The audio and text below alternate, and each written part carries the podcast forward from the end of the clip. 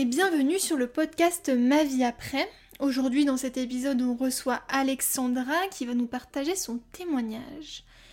Et son témoignage, comme tous les témoignages qu'on peut recevoir, d'où pourquoi on insiste aussi souvent sur le fait que donnez-nous vos témoignages, ils sont tellement importants.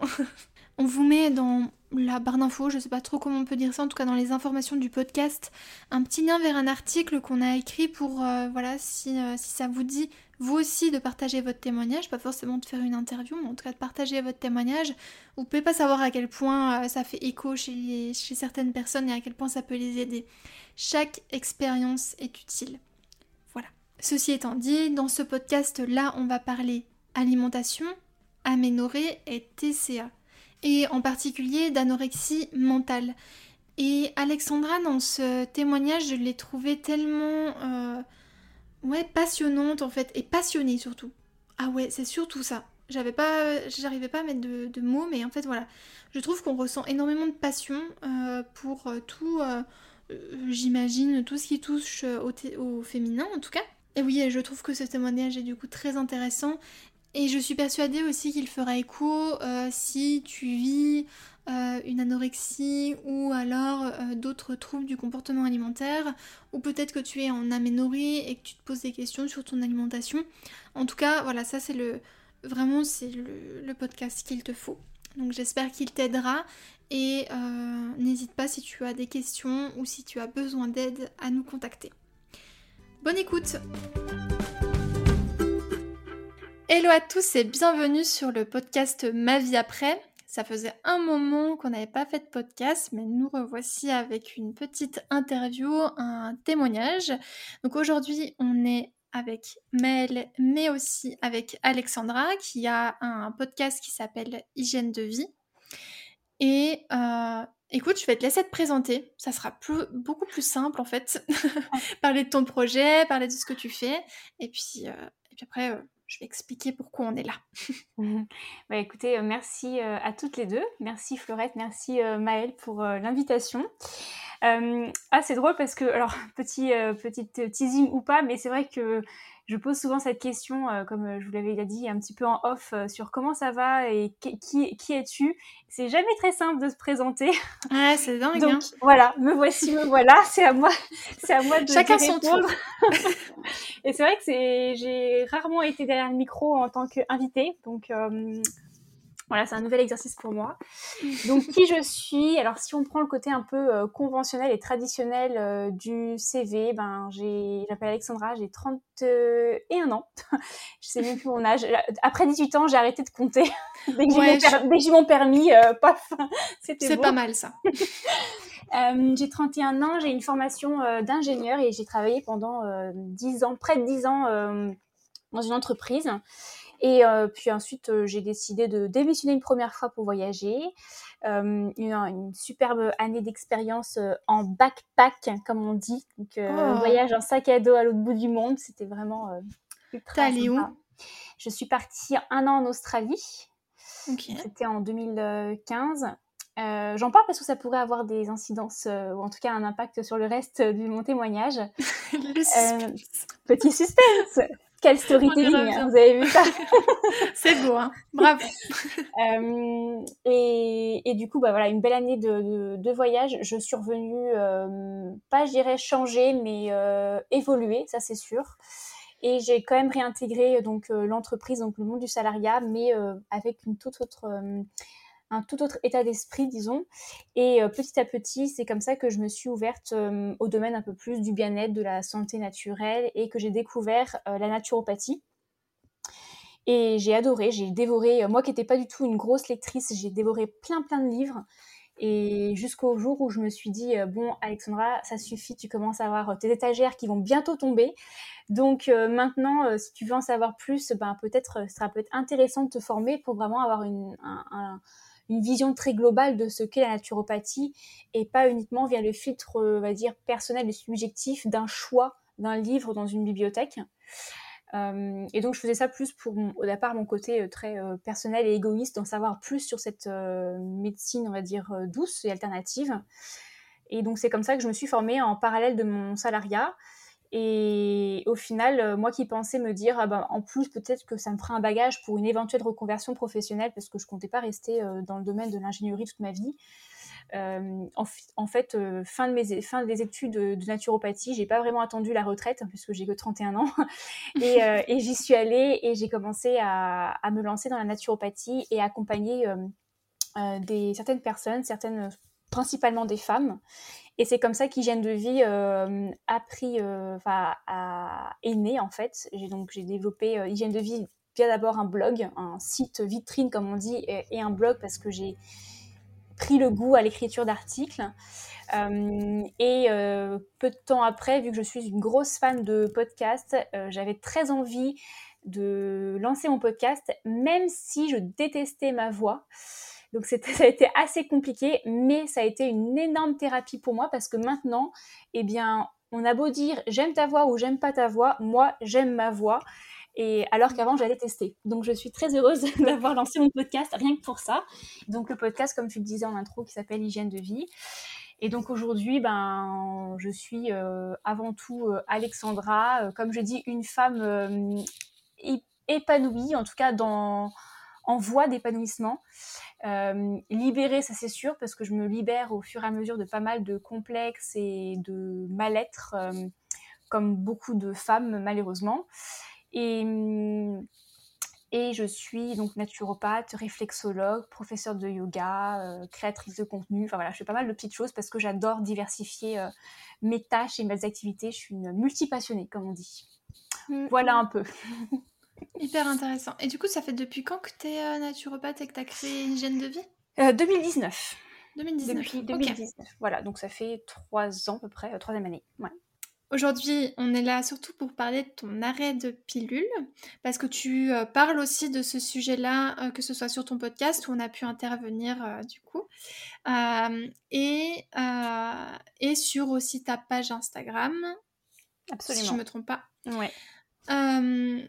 Du coup, parlons de ta propre expérience parce que euh, nous, c'est un peu le cœur de ma vie après, c'est le partage de témoignages vis-à-vis de l'arrêt de la pulle parce que on en parlait déjà sur ton podcast, mais en effet, ça peut de temps en temps, euh, ça peut même nourrir des peurs, mais ça peut aussi aider à se sentir moins seul parce que c'est un parcours qui peut être plus compliqué que prévu, plus compliqué qu'on aurait pu l'imaginer en tout cas d'arrêter la pilule. Et du coup, euh, le fait de sentir qu'il y a des personnes qui vivent la même chose que nous et qui euh, ont les mêmes questionnements. Euh, ouais. Et donc, du coup, tout ce, cheminement-là, en fait, qui peut être peut-être plus compliqué, le fait de se sentir entouré, soutenu et de, voir qu'il y a d'autres personnes qui vivent la même chose que nous, ça permet de se sentir mieux et de potentiellement passer à l'action. Mmh. Voilà. Mmh. Intro longue mais comme ça on comprend le, principe. On a le contexte. on a le contexte. Alors du coup, raconte-nous comment euh, tu es venue à réfléchir, à penser à arrêter la pilule. Euh, peut-être d'ailleurs même avant, euh, depuis quand tu prenais la pilule, depuis ouais, combien de temps, pourquoi tu l'as prise? Raconte-nous. Mm. Alors euh, effectivement, je pense que pour comprendre pourquoi je l'ai arrêtée, c'est mieux que je commence par pourquoi je l'ai prise. Euh, alors là, il faut remonter à plusieurs années. J'ai dû commencer à prendre la pilule vers l'âge de 16 ou 17 ans à peu près. Donc c'est vraiment assez tardivement par rapport à d'autres jeunes femmes moi, que je peux rencontrer. Euh, mais c'est pour pas vraiment une raison assez... J'ai pas pris la pilule pour, au départ pour de la contraception.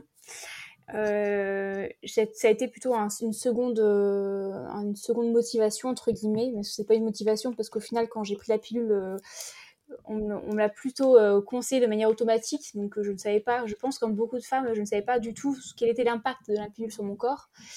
On m'a dit de la prendre, donc je l'ai prise. Mais en fait, pourquoi j'ai vraiment pris la pilule, c'est parce que j'ai eu mes règles, mes premières règles, j'étais euh, menstruée euh, vers l'âge de 13 ans, il me semble à peu près. Euh, et puis suite à ça, j'ai dû avoir mes règles pendant donc un cycle naturel pendant un an ou deux. Donc j'ai pas vécu très très longtemps avec un cycle naturel. de, que je m'en souvienne, ça se passait plutôt bien au niveau de mon cycle. J'avais quelques boutons d'acné, mais franchement rien de très complexant. En tout cas, ça m'a pas, euh, ça m'a pas choqué. J'en suis pas restée euh, impactée et complexée. Mon, mon frère, hein, qui était un homme, avait plus d'acné que moi, donc en fait à côté de ça, finalement, j'étais pas si complexée que ça. Et euh, donc comme quoi, ça ne touche pas que les mm. femmes, donc faut pas forcément avoir peur de non, du tout. Ouais. et au final, j'ai eu des troubles du comportement alimentaire. Euh, donc euh, de l'hyperphagie, de, la boulimie jusqu'à arriver à de l'anorexie mentale. Et donc j'en ai forcément par conséquent, euh, vu les carences que j'ai pu avoir, j'ai perdu mon... Bah, j'avais plus mes règles en fait. Mais à cette époque-là, je ne comprenais pas. Je faisais pas du tout le lien entre ne plus avoir ces règles et les carences nutritionnelles, le mal-être mental et donc cette anorexie mentale. Et donc, bah, étant jeune fille, je ne comprenais pas forcément pourquoi j'avais plus mes règles d'un coup comme ça. Donc, euh, ça m'inquiétait et forcément, ma maman était aussi euh, inquiète. Euh, et donc, c'est comme ça qu'elle m'a amenée chez gynécologue pour essayer bah, de, me rassurer en fait. Et donc, la gynécologue m'a conseillé, pas conseillé, hein, mais a dit à ma mère, eh bien, il faudrait lui faire prendre la pilule pour que ses règles reviennent. Donc voilà en fait pourquoi j'ai pris la pilule. C'est pas pour de la contraception, c'est pas pour de l'acné, mais c'est pour faire revenir mes règles. Alors maintenant que je sais comment ça fonctionne, c'est un peu, mmh. on comprend très bien que ça ne fait pas revenir les règles la pilule, mais ça fait ça fait saigner. Selon la pilule que l'on prend, ça fait saigner, et c'est ça que j'attendais moi en tant que jeune fille. Oui, parce qu'on on nous a pas expliqué en fait ce que c'était euh, des, règles sous pilule et des règles avec un cycle naturel. Donc forcément, quand on est jeune, on voit du sang, on se dit c'est bon, euh, on a un cycle, euh, on va dire, qui est établi par ben, les menstruations, quoi. Ça mmh, débute, ça termine, et puis voilà, on est contente, on a ça qui permet de se rassurer en fait. Mmh. À, cette époque-là, du coup, avais, on t'avait diagnostiqué des TCA ou Enfin, on avait posé un mot sur euh, ta. Bah, c'est une maladie, hein, donc mhm. euh, est-ce qu'on avait posé un mot dessus? Euh, Pas vraiment. Disons que, disons que mon arrivé à un moment assez critique, ma maman m'a emmené chez le médecin, mon médecin généraliste, et ce médecin m'a dit, bah écoute, tu prends cette boisson protéinée tous les jours, tu reprends des, tu prends quelques kilos, sinon je t'hospitalise.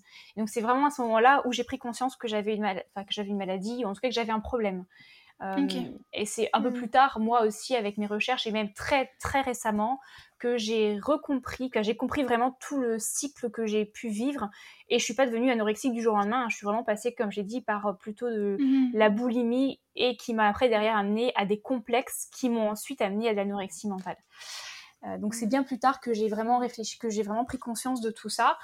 Euh, et, c'est aussi bien plus tard que j'ai compris qu'au final, euh, mes menstruations, je les avais perdues parce que j'avais cette anorexie mentale. Et donc, euh, forcément, la pilule, c'est pas ça qui fait revenir les cycles. Au contraire, comme tu disais, hein, on a des saignements qui mm. sont plutôt des saignements de privation et qui ne sont pas des saignements dus à une ovulation, puisque sous pilule, a priori, on n'ovule pas. En tout cas, c'est un peu le but recherché. Mm. donc voilà un petit peu comment j'ai pris la pilule. Et donc, j'ai pris la pilule après pendant combien de temps euh, Donc, j'avais 16 ans et j'ai dû l'arrêter. Je crois que si je me souviens bien, je l'ai arrêté vers 28 ans, à peu près 2017. Donc, 28 ans, c'est ça. J'ai arrêté ma pilule en, 2017. Donc j'ai pris 11 euh, ans, on va dire, ouais, à peu près. J'ai pas trop l'âge en tête, je crois que j'ai prise vers 16-17 ans, donc j'ai dû prendre entre 10 et 11 ans la pilule contraceptive. Mm. Ok. Ouais, c'est quand même euh, intéressant ton histoire vis-à-vis de la, des TCA, etc. et de la prise de la pilule, parce que euh, je, trouve ça fou. Alors après, il faut remettre peut-être dans son contexte, etc. Mais que euh, ton médecin, ou en tout cas ton gynécologue à l'époque, euh, n'ait pas fait le lien mm. entre peut-être ton poids et ton, ton état de santé, en fait, vis-à-vis du cycle, mm. que directement la seule solution qui te soit proposée, ce soit la pilule. Parce que est-ce que tu te souviens euh, si à cette époque-là, que, enfin, au moment où tu allais voir le gynécologue, euh, tu étais déjà allé voir en amont ton médecin vis-à-vis de, de, ta situation et du coup, est-ce que tu reprenais gentiment du poids ou tu te souviens pas? Non, je je pas de souvenir très très exact. Il me semble que j'avais déjà vu mon médecin avant. Euh, je reprenais tranquillement quand même. J'avais quand même repris du poids. J'avais repris du poids, mais j'étais, je restais quand même une personne assez assez mince Et, et après, il faut savoir aussi que même sous anorexie mentale, même quand on reprend du poids, le, le, le cycle ne revient pas forcément. On n'est pas forcément guéri parce qu'on revient du, on reprend du poids. Bien sûr. Le, en fait, l'anorexie mentale, ça porte bien son nom, c'est mental. Donc c'est avant tout le cerveau en fait. Et une mm. prise de poids, même si on a beau reprendre euh, tous nos kilos, voire même plus que nécessaire, ça ne veut pas dire qu'on est guéri euh, de la maladie et donc ça ne veut pas dire que le cycle revient non plus. Euh, parce que derrière, on met aussi en place des, des, des mécanismes compensatoires qui viennent stresser le corps, comme souvent ce que l'on observe chez les anorexiques, c'est le sport, par exemple. Mm. donc c'est un peu la condition. Ah, je remange, donc bah quand même pour compenser, je vais essayer de faire du sport pour euh, pas prendre trop non plus ou pas prendre euh, euh, trop de trop de gras, etc. Donc et ça, le cerveau il le sait, il sait qu'on le dupe et donc ça fonctionne pas. Et du coup, quand tu as arrêté la pilule, tu as vu ton cycle revenir rapidement ou pas? Eh bien non, parce que, alors, ce qu'il faut savoir, c'est que du coup, j'ai pris pendant une dizaine d'années euh, la pilule. Donc, forcément, les premières années, j'ai eu mes règles, enfin mes règles, entre, entre nous, on sait, hein, des menstruations, entre guillemets, donc des fausses règles. Donc, ce qui m'a rassurée pendant plein d'années. Il faut savoir que j'ai aussi gardé la pilule pour des aspects contraceptifs aussi, hein, parce que c'est plus facile. Euh, voilà, après, c'est simple à prendre, un petit cachet, il faut, faut, se l'avouer. Euh, enfin, quand on l'oublie pas. oui. Non, mais oui, ça reste quand même un côté très simple. Enfin, en fait, on se pose pas de questions on sur se pose notre pas de questions. quoi. Donc forcément, ça rend tout ça très simple. Et puis, on se pose pas de questions de comment ça fonctionne. Donc finalement, euh, voilà, tout simplement, c'est tout très très simple. Euh, et donc du coup, j'ai eu ces saignements et en fait, plusieurs années plus tard, et c'est là où le fameux voyage en Australie arrive, j'ai reperdu mes règles alors j'étais sous pilule. Donc j'étais mmh, euh, sous pilule et je n'avais plus mes cycles. Euh, j'ai eu mes cycles qui sont revenus, enfin mes cycles, encore, encore une fois, mes fausses règles qui sont revenus plusieurs mois plus tard, même sous pilule. C'est revenu et quelques mois plus tard, en revenant en France, paf, c'est reparti. Et donc en fait, là, à ce moment-là, je savais que je continuais inconsciemment pour me rassurer à prendre la pilule pour me voir saigner. Et j'ai commencé à comprendre qu'il y avait un truc qui fonctionnait pas, même si j'avais repris du poids depuis des années, j'avais un poids euh, stable et dit normal selon les courbes de poids, etc. Mais au fond de moi, je savais que je n'étais pas totalement guérie dû à ces différentes, euh, différents mécanismes compensatoires que j'avais. Hein. Une alimentation quand même euh, certes équilibrée, mais peut-être trop restrictive. Euh, trop d'activités peut-être sportives pour mon métabolisme. Bref, j'avais vraiment un peu abîmé, je pense, mon métabolisme. Et en fait, comme je disais tout à l'heure, on ne dupe pas le cerveau. Donc, au plus profond de moi, je savais que j'étais pas prête à, à vivre normalement, disons. Et donc mm. j'ai mes règles qui sont quand même, euh, voilà, qui sont parties même sous pilule. Et c'est là où euh, forcément, entre temps, euh, si on refait le parallèle avec mon introduction du départ, euh, ma présentation, ben, j'ai aussi croisé le chemin de la santé au naturel, naturopathie, etc. Je commençais à faire pas mal de ménage euh, bah, dans mes médicaments, dans pas mal de produits que je pouvais utiliser.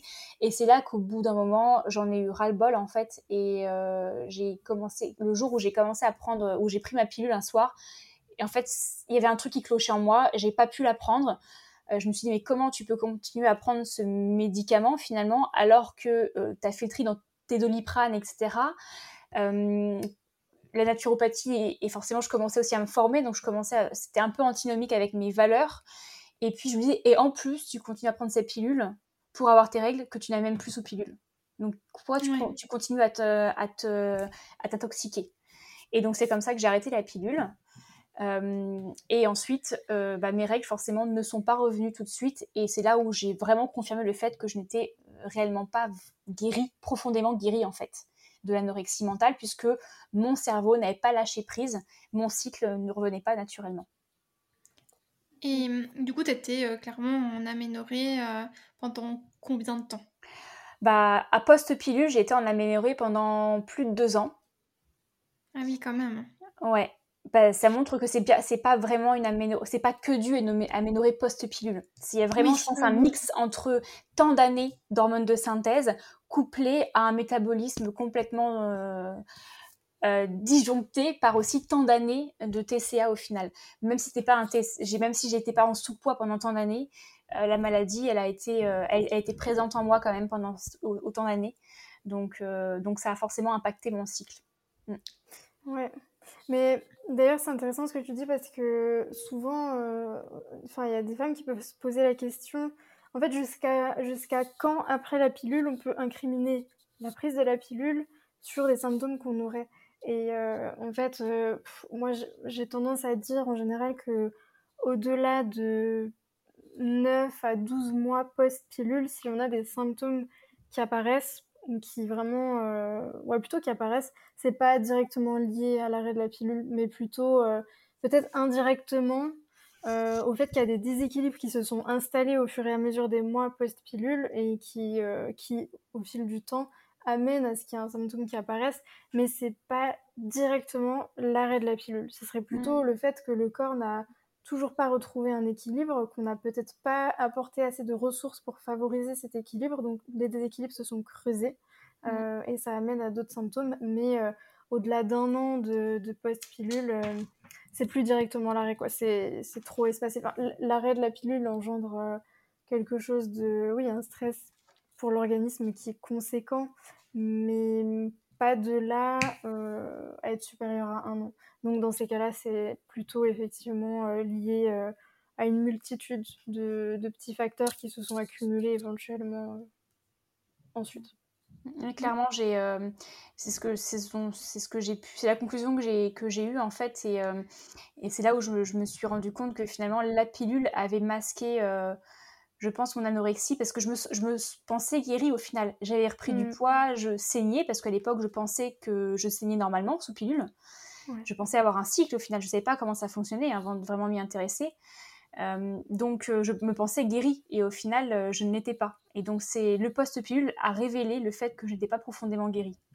Et donc, c'est là que, quand tout à l'heure je parlais de je, suis une femme qui est en train de se libérer, etc. C'est là, en fait, ça. Le post-pilule, moi, pour moi, a marqué ma vraie libération, qui n'a mm. pas été simple à, à accepter euh, parce qu'il faut accepter que tu es encore malade en fait. Euh, mais c'est ce qui m'a permis, finalement, le fait d'accepter et de prendre conscience que j'étais encore, ça m'a permis de guérir derrière. Ouais, ça c'est comme du coup on faisait euh, référence à ce qu'on disait dans, dans l'épisode de podcast qui sera publié chez toi, c'est-à-dire que souvent la, pilule va avoir tendance à masquer plusieurs choses et l'arrêt de la pilule en fait ça nous invite à, vraiment creuser des sujets qui étaient potentiellement inconfortables pour, qui sont potentiellement inconfortables pour nous euh, et ne, plus les camoufler. Ou alors, si on essaye de les camoufler, c'est pas forcément la, solution la plus pertinente parce qu'en fait, ça reviendra euh, par la suite et malheureusement, ça peut revenir plus fort si on continue de les mettre sous le tapis. Euh, mais ça nous met face ouais, à quelque chose à qui on est vraiment sur plusieurs points au final, que ce soit santé, psychologique, etc. Et ça nous invite à prendre conscience que les choses qu'on a faites pendant plusieurs années, bah, il, faudra, il faut peut-être prendre conscience qu'il faut en changer certaines pour le post-pilule parce que c'est ce dont le corps aura besoin pour la suite. Quoi. Et c'est pas facile de, d'accepter en fait ça. Ouais, absolument. Et euh, ça, ça, peut aussi participer à certaines peurs finalement. Qui on est sans pilule, qui on est en naturel. Euh, euh, le fait de travailler sur soi, c'est quand même un grand, c'est un grand projet qui parfois mmh. fait peur parce qu'il est bourré d'appréhension. Mais ça peut être que positif pour la suite. Et ton témoignage le prouve d'autant plus. Mmh. D'ailleurs, justement, pendant comment tu te sentais pendant cette période d'aménorrhée? Oula je me sentais. Euh, alors, pour être complètement honnête, euh, quand je n'avais pas mes règles, j'étais, je me sentais euh, tranquille. J'ai oh, pas de problème, j'ai pas mal au ventre, j'ai pas de saignement à gérer tous les mois, j'ai pas de serviette, de tampon à utiliser. C'est plus écolo comme ça. Rien de plus écolo que de rien utiliser. C'est vrai. Je peux continuer à faire mon sport tranquillement aussi, parce que j'étais quand même une addict au sport, donc faut savoir. Et au moins, j'étais tranquille par rapport à ça. Donc, au départ, je l'ai très très bien vécu. J'ai quand même euh, consulté gynéco et médecin en me disant c'est quand même euh, pas normal puisque j'étais quand mmh. même euh, en pleine formation naturopathie. Donc je commençais à prendre conscience que c'était pas normal quand même. Et puis les médecins me disaient bon on trouve pas grand chose il n'y a pas de dysfonctionnement majeur vous inquiétez pas. Et puis si jamais vous n'avez pas vos règles qui reviennent si vous avez envie de tomber enceinte vous revenez nous voir on vous donne une pilule et puis c'est bon donc en gros aucune inquiétude communiqué de la part des médecins experts type gynécologue ou, ou médecins généralistes, sachant que j'en ai vu plusieurs. J'en ai pas vu qu'un, j'en ai vu plusieurs. Alors, je dis pas dit que je dis pas que j'ai fait tout, tout, le Doctolib de la France, mais j'en ai vu quand même plusieurs qui, ont, qui ont eu même qui ont tenu le même discours. Et hum, donc ça, ça a duré quand même pas mal de temps. Et ensuite, c'est bien plus tardivement, et ça fait pas si longtemps que ça, que là, je me suis dit, ah, il y a vraiment un truc qui cloche. Je pense que si c'est approchant la trentaine, euh, passant la trentaine, je me suis euh, peut-être euh, voilà projet bébé. Je dis pas que je veux avoir un bébé, mais en tout cas, c'est là où j'ai commencé à me dire quand même il y a un truc qui va pas. Et, clairement, en naturopathie, enfin, et dans toute, quand on commence à s'intéresser au fonctionnement du corps et à, sa santé, on se dit mais si on n'a pas nos règles, c'est qu'il y a quand même un truc qui cloche. Et moi, c'est pas tant de ne pas avoir mes règles qui, qui, qui me qui m'ennuyait, c'est de pas comprendre ce qui clochait en moi en fait. Et je voulais mmh. comprendre ce qui n'allait pas. Et j'étais profondément certaine qu'il y avait un truc qui n'allait pas. Et donc euh, donc forcément, je me suis sentie euh, là où ça, ça commençait vraiment à m'inquiéter. Je me sentais euh, pas du tout féminine en fait, vraiment un manque de féminité. Je me sentais pas femme en fait, je me sentais petite fille, soit petite fille, soit vieille en fait, bah ménopausée en mmh. gros. Euh, donc euh, là, je commençais vraiment, ça commençait à me peser un peu sur le système, disons. Et, euh, c'est vraiment là que j'ai commencé à, agir et à, prendre le taureau par les cornes et à aller dans ma zone un petit peu inconfortable en me disant, ok, qu'est-ce qui cloche vraiment? Et, c'est là où je me suis dit, bon, bah allez, prends-toi en main et... Et même si tu dois faire moins de sport, prendre un peu de kilos, reprendre, remettre ça dans ton alimentation, bah, si tu avais vraiment envie de retrouver ton cycle, bah, fais-le. C'est ce que j'ai fait. Ok. Donc le déclic finalement chez toi, ça a plutôt été je veux me, je veux me retrouver en tant que femme avec un cycle au, naturel. Exactement, ouais. Hmm. Beau projet. Surtout quand du coup tu étais en aménorrhée, j'imagine que c'était un beau projet. Et combien de temps du coup tu as mis à, retrouver euh, tes règles en ayant, euh, en tout cas à retrouver ton cycle déjà, en ayant remis euh, un peu d'ordre dans tout ça? Bah au final ça n'a pas pris si longtemps que ça parce que alors c'est compliqué à dire parce que est-ce que, parce que déjà il faut du temps aussi euh, euh, pour que le cycle revienne. Alors est-ce que j'avais commencé à mettre en place des euh, des choses et enfin je sais pas combien de temps il s'est vraiment passé mais je dirais que je réfléchisse je pense six mois à peu près. Six mmh. mois. Six mois et au final sur mes dizaines sur mes sur mes toutes mes années d'aménorrhée si on si je prends par du principe que sous pilule j'ai été en aménorrhée au final bah, finalement, c'est assez, assez court. Ouais, oui, carrément. Mm, mm. Donc, carrément. Euh, donc, euh, donc, ouais, je suis assez, euh, assez contente. Elles sont vraiment revenues. Bah, J'étais très surprise et quand elles sont arrivées, ça a été la, journée, ma plus belle journée quasiment. Je ah dirais pas aussi belle que mon mariage, mais bon, pas loin. J'irai juste après. Pas loin.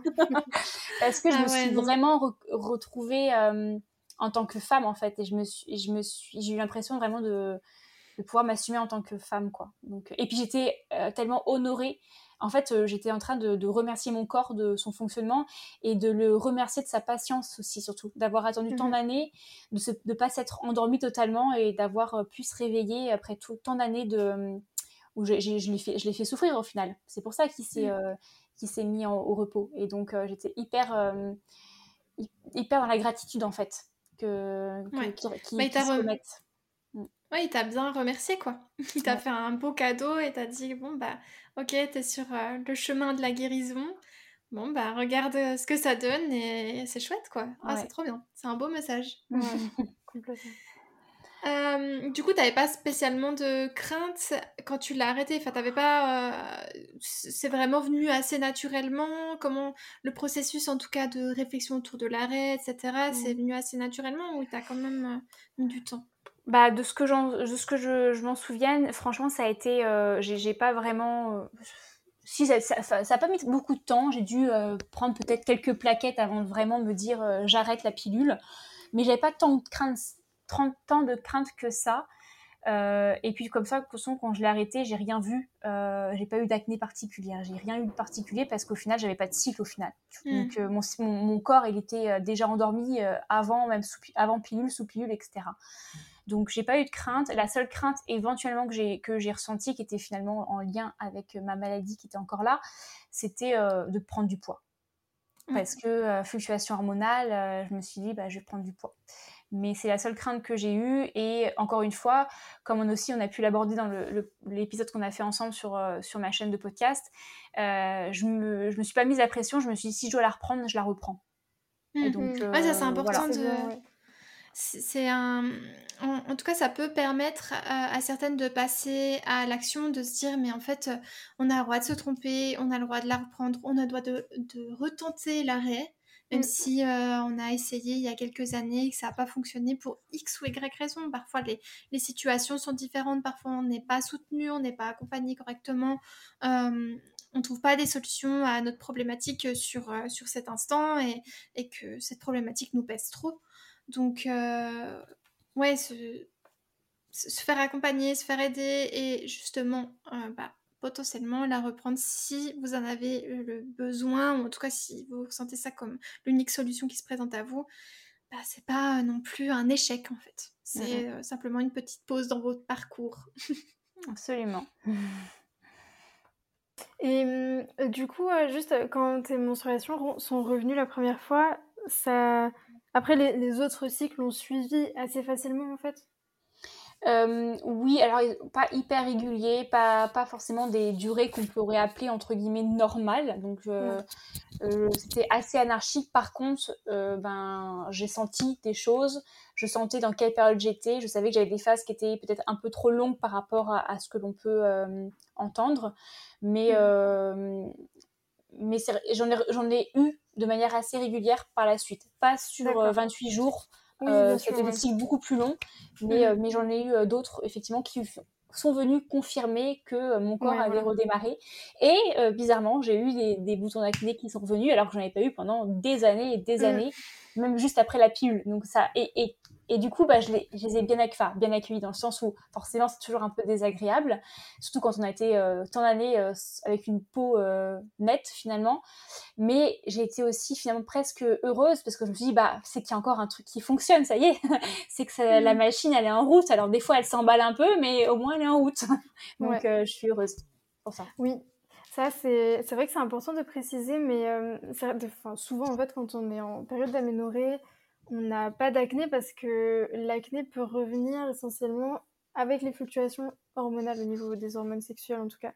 Et, euh, si l'acné revient, en fait, n'ayez pas peur. Euh, vraiment, enfin, c'est aussi un message à accueillir. Ça veut dire que les fluctuations reprennent. Et en fait, l'acné, on l'a beaucoup répété dans l'épisode de podcast qui, qui sera sur le podcast d'Alexandra, mais c'est un symptôme c'est pas la source du problème. Et en, l'occurrence, quand on sort d'une aménorrhée, si vous avez euh, euh, de l'acné qui revient, c'est une bonne nouvelle, c'est que les fluctuations reprennent et vous, vous inquiétez pas, c'est pas une fatalité. Euh, c'est quelque chose qui va tendre à se stabiliser. Plus vous allez rejoindre votre point d'équilibre, plus ça va se stabiliser pour trouver après le rythme de croisière. Mais il faut surtout pas en fait en avoir peur et avoir un mouvement de recul parce que ça peut euh, remettre encore un chamboulement sur des choses qui étaient en train de s'apaiser. Mm. Absolument. Et, et même euh, au-delà de l'acné, euh, ben voilà, je, maintenant quand j'ai une période dans le mois où j'ai plus de cellulite qu'une autre, période, une période où, où même là j'ai vu hein, mes hanches sont un petit peu élargies, etc. Alors j'ai pas pris 15 kilos, mais j'ai senti que un poids identique, mon corps avait un peu évolué bah je l'accepte parce que encore une fois c'est ça, ça illustre le fait que bah, il fonctionne en fait. Et euh, il évolue lui aussi de manière cyclique. Et, et ça c'est chouette. Très chouette. Et ça m'a reconnecté à mon à l'image de mon corps aussi que voilà que je avec laquelle je m'étais coupée pendant tant d'années où j'étais euh, quelque chose enfin même mes humeurs hyper euh, enfin pas, pas, bougeante en fait, hyper stable, euh, comme j'étais, comme si j'étais endormie en fait, comme mon cycle pendant ton année. Donc là, euh, j'accepte d'avoir des hauts et des bas.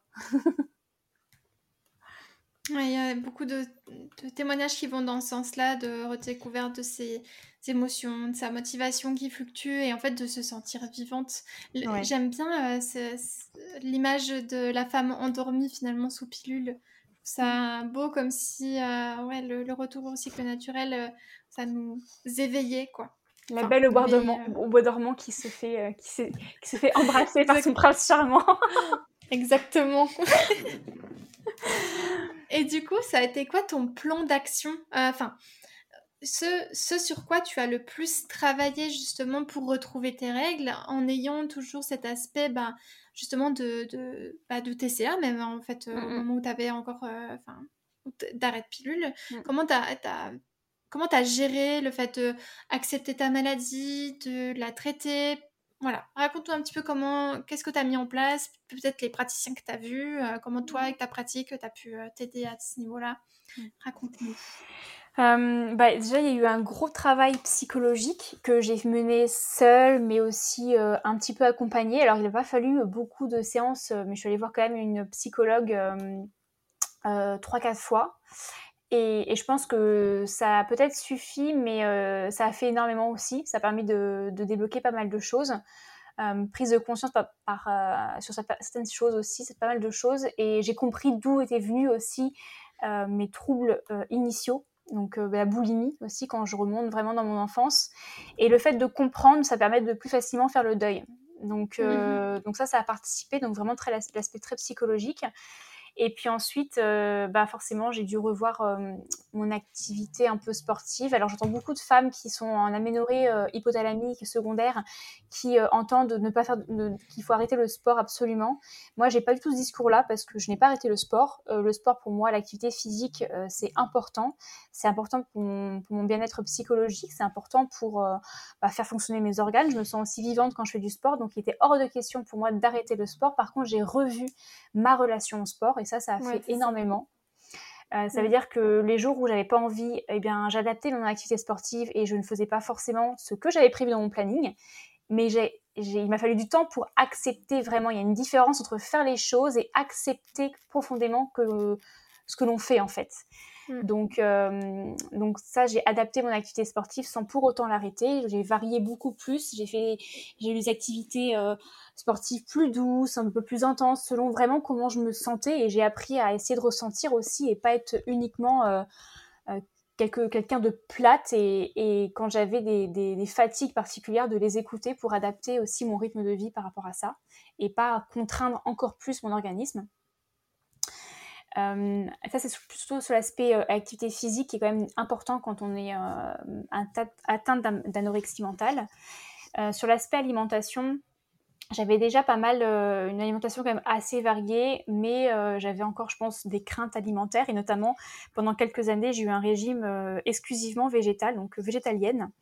ce qui m'a fait découvrir pas mal d'autres aliments très intéressants pour mon organisme, mais qui a aussi, je pense, creusé d'autres carences. Et donc, mmh. euh, j'ai eu, euh, j'ai ressenti certaines, certaines pulsions envers euh, certains aliments, comme les œufs par exemple, les poissons gras. Et, donc, je les ai réintégrés malgré bah, mon régime à la base végétalien. Et, ça, je pense que ça a pas mal, pas mal, pas mal impacté également. J'avais aussi, j'ai essayé de reprendre pendant quelques temps des, des repas plus réguliers. En fait, j'avais j'avais arrêté, euh, j'avais fait euh, un peu le jeûne intermittent pendant quelques temps. Et puis, euh, à force de ne plus manger le matin, je n'avais plus faim le matin. Je n'en sentais plus la faim, en fait. Et on entend souvent, et c'est aussi quelque chose que, que, je prône, mais avec de grosses pincettes, d'écouter son corps. Donc, quand on a faim, on mange. Quand on n'a pas faim, on ne mange pas. Comme ça, au moins, ben, le système digestif, il a le temps de se reposer. Alors oui, Peut-être, c'est un grand principe qui est pour moi euh, très important, mais pas pour tout le monde et dans certaines conditions, encore une fois. Et quand on est atteint de troubles de comportement alimentaire, c'est pour moi en aucun cas une bonne euh, solution. Mm. Euh, et donc, j'ai compris un peu plus tard, et notamment grâce aussi bah, à mes connaissances, à mon, expérience en naturopathie et à mon ouverture aussi à d'autres, approches comme l'Ayurveda, qui m'a aussi beaucoup aidée. Euh, et donc j'ai réintégré, même si je n'avais pas le faim le matin, j'ai accepté aussi de manger de temps en temps, euh, même si je n'avais pas faim. Euh, et donc réintégrer le matin des petits déjeuners très légers, hein, enfin je veux dire pas forcément copieux pour pas non plus me sentir mal, mais ne serait-ce qu'un un petit déjeuner avec un peu plus de gras, un peu plus de protéines pour, bah, pour éviter ce stress aussi engendré par le manque, bah, par, par un jeûne en fait à mon organisme qui était déjà stressé par pas mal d'autres choses. Donc, euh, donc ça, ça m'a, je pense, je pense que ça a impacté. Après, je sais, je pourrais pas dire quelle a été la solution, parce que je pense que c'est, c'est, multifactoriel, hein, c'est plein plein de choses en même temps. C'est sûr. et puis, bon, après, il y a des, forcément, des, je pense, des infusions que j'ai plus prises que qu'avant, qui ont certainement aussi impacté, comme le framboisier, comme l'ortie piquante, que j'intègre très souvent, et je pense qu'ont forcément eu leur, leur, leur rôle là-dedans. mais parmi d'autres choses. Donc ça a été très, moi, psychologique, activité physique, alimentation avec des, des, des, repas plus réguliers en acceptant de manger même quand j'ai pas faim. Une, euh, finalement, une réadaptation de ton hygiène de vie euh, de mm. manière générale, quoi. Oui, c'est ça. Et euh, ce qui n'est pas simple des fois, parce qu'il y a des choses que je, que je faisais ou que je fais qui sont pas toujours ce que je conseille en fait en naturopathie, mais parce que, bah, encore une fois, on est chaque personne est bien spécifique. et chaque conseil doit être adapté. Et quand on commence à se former à ce type d'approche-là, on a tendance à vouloir tout faire en fait, tout tester, tout faire, tout faire bien comme on l'a appris. En fait, on se rend compte que c'est pas la vraie vie, ça. Et, euh, donc, faut, voilà, faut, prendre des choses avec des pincettes et puis euh, les adapter à chaque, euh, à chaque situation, en fait. Ouais, surtout que les réseaux sociaux jouent une part importante dans, dans l'image que ça renvoie aussi de, de la naturopathie, par exemple, avec une image très très lisse, très euh, dans les carcans de ce qu'on aura tendance à apprendre en fait. Euh, et je pense qu'en tant qu'étudiant de ces pratiques-là, on peut peut-être avoir tendance à essayer plein de choses. Euh, bon après, ça fait partie de l'expérience de chacun, mais enfin, je sais que je suis aussi passée par pas mal de, de, ces chemins parce que parce que j'ai aussi eu des problématiques que je voulais arriver à résoudre, mais certainement pas euh, avec la bonne approche, en tout cas mhm. avec le recul que j'ai maintenant, mais je pense que ben, grâce aux essais que j'ai faits, ça m'a aussi permis euh, de comprendre tout ça et du coup de pouvoir euh, mieux accompagner les personnes que j'accompagne. C'est jamais perdu de toute façon. Mais ouais, c'est. Et c'était hyper intéressant aussi ce que tu disais par rapport à écouter son corps, parce que c'est le premier conseil qu'on va donner. Et c'est vrai qu'en termes d'alimentation, c'est un peu à double tranchant parce que si on a eu de quand même assez gros ou même moins gros déséquilibres au niveau euh, alimentaire, enfin surtout notre rapport à l'alimentation. Euh, vouloir euh, aller tout de suite dans quelque chose d'instinctif, ça peut être contre-productif parce qu'on n'arrive, on n'est pas au seuil où c'est facile en fait de rentrer dans l'instinctivité.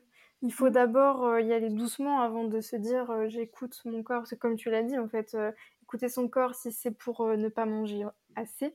Euh, quand on est déjà dans un, cas qui fait que on est en déséquilibre et que le corps en fait a justement besoin d'énergie, ça sera pas euh, ça sera pas intéressant, ça peut même être entre guillemets dangereux en tout cas mm. à moyen et long terme. Donc oui, écouter son corps mais vraiment enfin on en revenait à ce point-là quoi, ne, ne pas avoir peur de de se faire accompagner et en tout cas si on n'est pas du tout dans ces si on n'est pas étudiant en naturopathie ou quoi que ce soit de pas avoir peur à se faire accompagner pour être guidé quand même.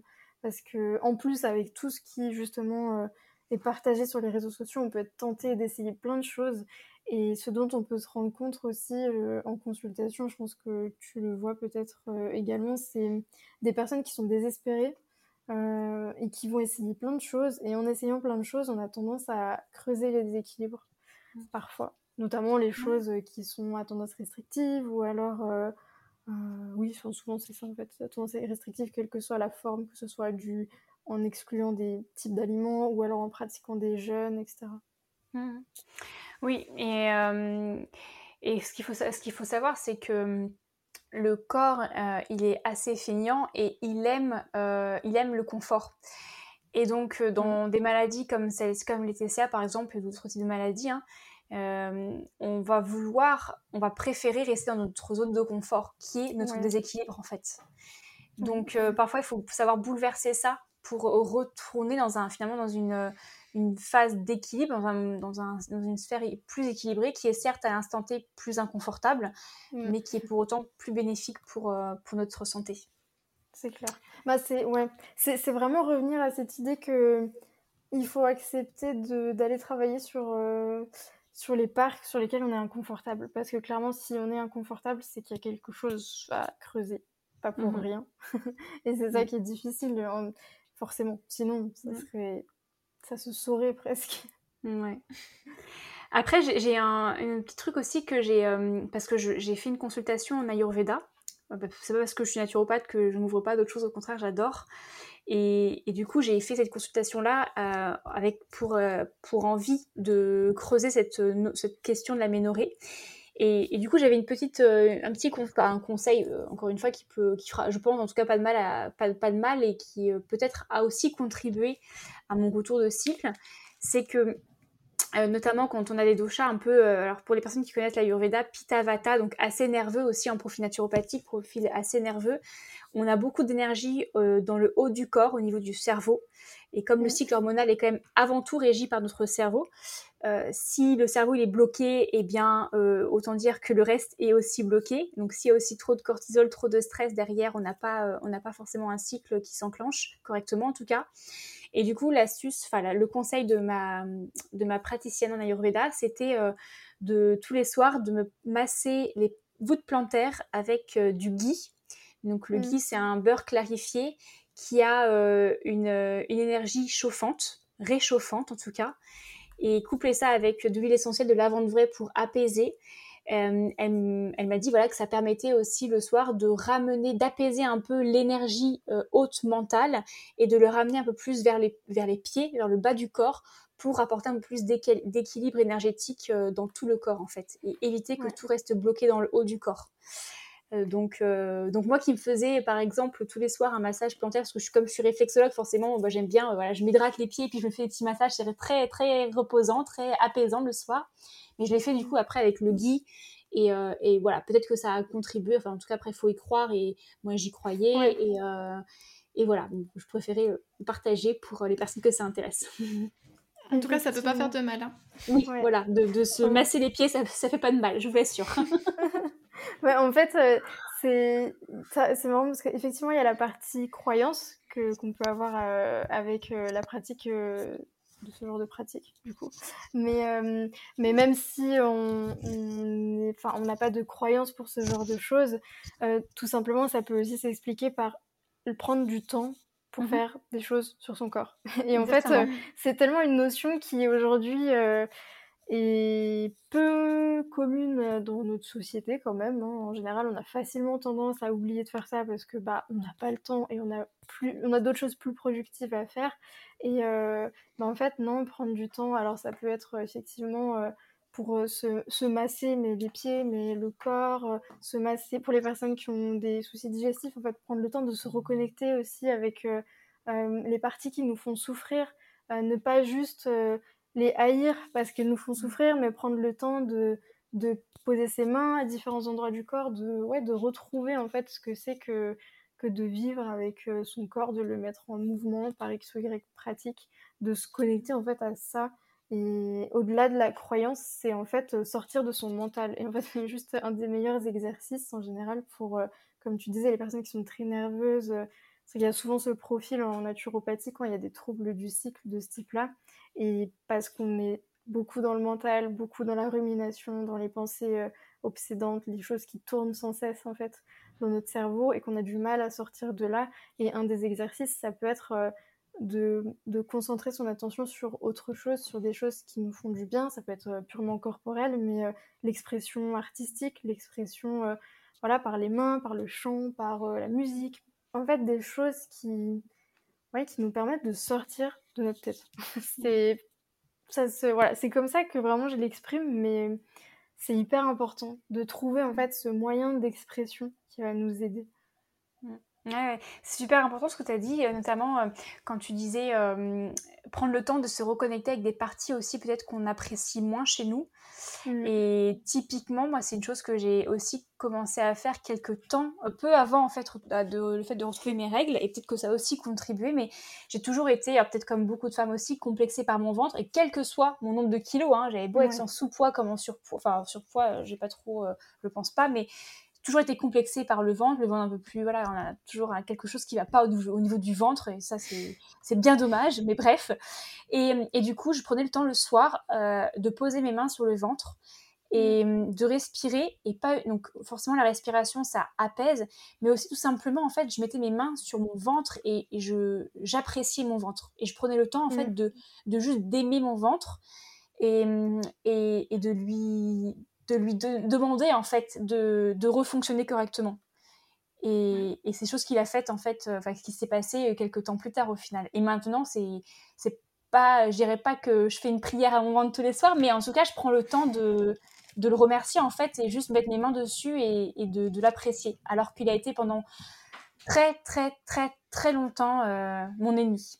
Donc, euh, malmené, ouais. Par même malmené, euh, c'est pas malmené physiquement, hein, c'est malmené mentalement, hein, parce qu'on est très fort pour haïr en fait, et ça peut être très puissant. la puissance du mental. Ouais. Oh oui. Absolument. Euh, c'est vraiment euh, cette conversation, elle est incroyable. Hein. Euh, on avait non mais vraiment c'est c'est trop c'est puissant, tu vois. Mm. cette conversation-là. On n'avait pas encore eu de personnes qui nous avaient parlé justement de, de TCA, de lien avec son corps, tu vois, de la perception de soi, l'amour de soi après.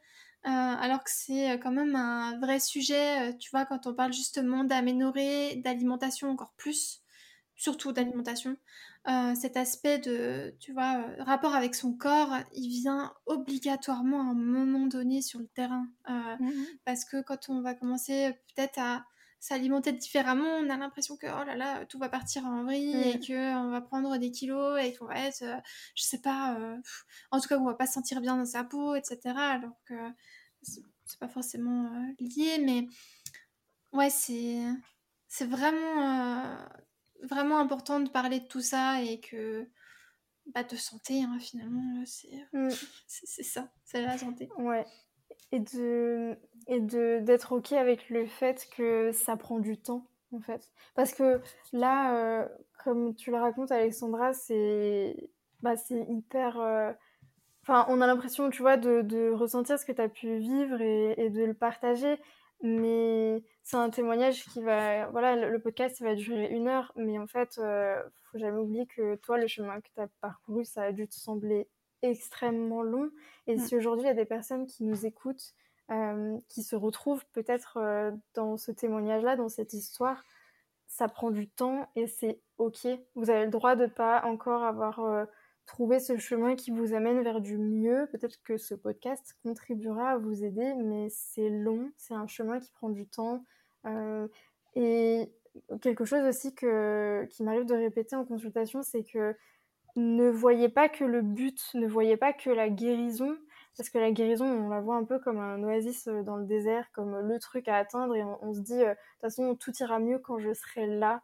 Et en fait, ça, c'est un peu un leurre aussi. Il euh, faut apprendre à apprécier le chemin avant tout, parce que c'est très dur sinon de, de continuer à garder le cap quand on a l'impression que ça avance pas, qu'on se dit qu'il n'y a que le moment où on sera guéri qu'on ira mieux, alors qu'en fait, euh, le chemin qu'on fait est plus important que le résultat.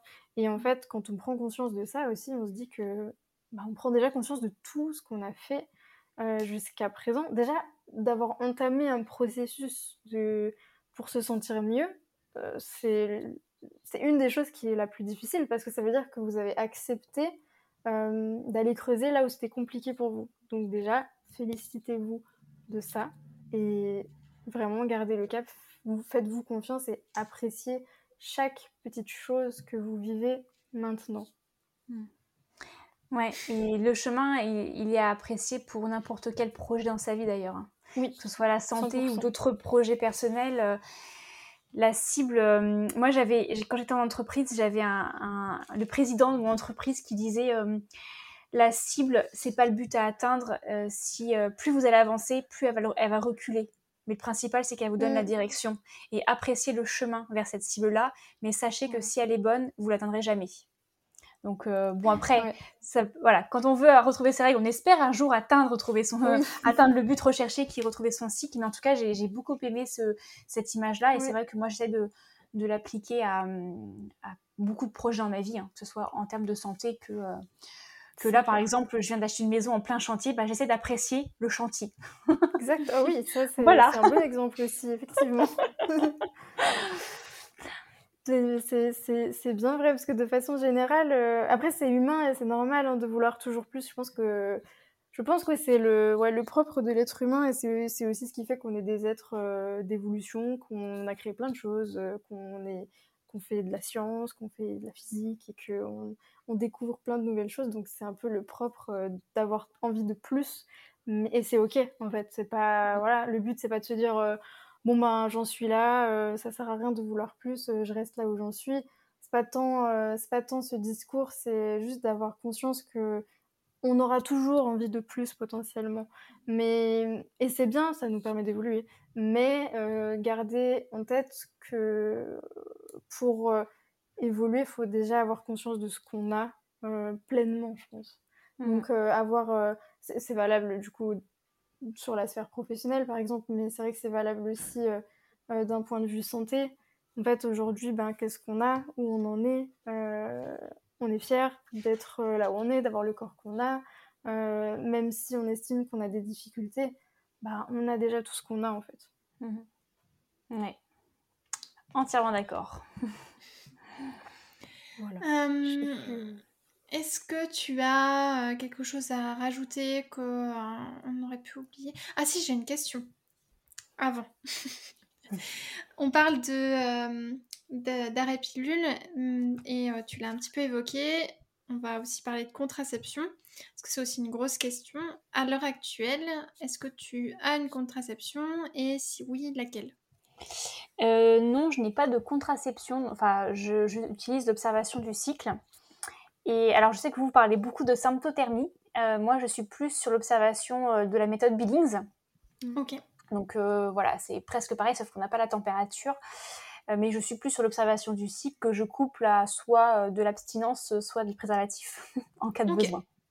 Donc tu as une méthode de contraception. Voilà, oui, mais j'ai pas de stérilet ou euh, de choses comme ça. Mm, mm. oui, mais ça reste une méthode de contraception puisque tu, tu, te protèges d'une manière ou d'une autre. Exactement. Ok, c'était juste ma petite dernière question. Est-ce que toi, tu as quelque chose à rajouter ou est-ce que Maëlle, tu as une question en particulier? Voilà. Ouais, Alexandra, si t'as vu quelque chose. Non, moi c'est bon. Super. Ok. Euh... Eh bien, tu sais quoi, ta question, ta dernière question sur ton podcast, moi je l'aime bien. Est-ce que, enfin pas ta, ta, toute dernière, je sais plus si c'est l'avant-dernière, enfin bref, tu vas voir. Est-ce que tu as une recommandation un contenu que tu as envie euh, qu'on lise ou qu'on regarde ou je sais pas, quelque chose qui t'a plu, peu importe le domaine, mmh. euh, qui soit lié ou non à, ta... Plusieurs d'ailleurs, même si tu en as, moi je suis euh, friande de, tout nouveau contenu, donc vas-y, nourris-moi de, de, tous ces contenus. alors moi j'aime bien le livre de Miranda Gray qui s'appelle Lune Rouge quand on veut, si on veut mmh rester vraiment sur le domaine du, cycle euh, féminin. Euh, après, j'ai aussi, j'accroche beaucoup avec une, une, femme qui est aussi naturopathe euh, depuis pas mal de temps, mais qui a, pareil, tout un, passif, une expérience et aussi une, une, manière de partager les choses qui est très bienveillante et authentique, qui s'appelle Mélanie, de, qui est plus connue peut-être sous le nom de Chaudron Pastel. Je ne sais pas si vous connaissez. Euh, oui, Voilà. Et ensuite, il y a aussi un compte Instagram plus, euh, plus, plus, plus. Alors, j'ai plus le nom en tête, mais sur l'aménorrhée hypothalamique, bah, c'est celui de Florence Gillet. Oui, olineaménorrhée.fr, ça s'appelle. Exactement. Exactement. Mm. Euh, ah, voilà. Que des contenus intéressants et que nous aussi on peut recommander du coup. Ouais, parfait. Bah, merci en tout cas pour euh, ce témoignage qui, euh, je suis sûre, saura trouver euh, son audience. Je suis certaine que tout ce que tu as pu dire là, ça va résonner chez certaines personnes. il nous fallait un témoignage de, de ce type-là, vraiment merci parce que c'est précieux pour nous. Donc je vais le redire, mais merci beaucoup pour ton temps et pour ce témoignage. Merci Alexandra. Bah, avec grand plaisir. C'était très, très intéressant de mon côté aussi et merci de m'avoir invité sur votre podcast. Eh ben, C'était avec grand plaisir. est-ce qu'on peut, enfin, on va peut-être citer tes liens. du coup, est-ce qu'on peut, où, où c'est qu'on peut te retrouver? Alors, euh, bah, moi, je suis aussi assez active sur mon compte Instagram euh, Alexandra Portail Naturo. Euh, j'ai aussi mon, un, compte Instagram pour mon podcast qui s'appelle hygiène de vie.podcast pour voilà qui récapitule tous les épisodes de podcast. Et après, j'ai mon site internet hygiène-de-vie.fr où on retrouve tous mes articles, mes prises de rendez-vous, les programmes, mes e-books, mon livre, etc. Voilà. Mon site mène à tout. Ok, mène, bon, pas bah, parfait mon signe mène à tout. Il y avait une liaison qui n'existait pas, qui était totalement. Ça va, on t'en veut pas, promis. du coup, on mettra tous les liens en barre d'infos. Et puis, bah, pour toutes les personnes qui nous écoutent, on vous retrouve dans un prochain épisode. Et en attendant, on vous souhaite une bonne journée. À bientôt. Bye. À bientôt.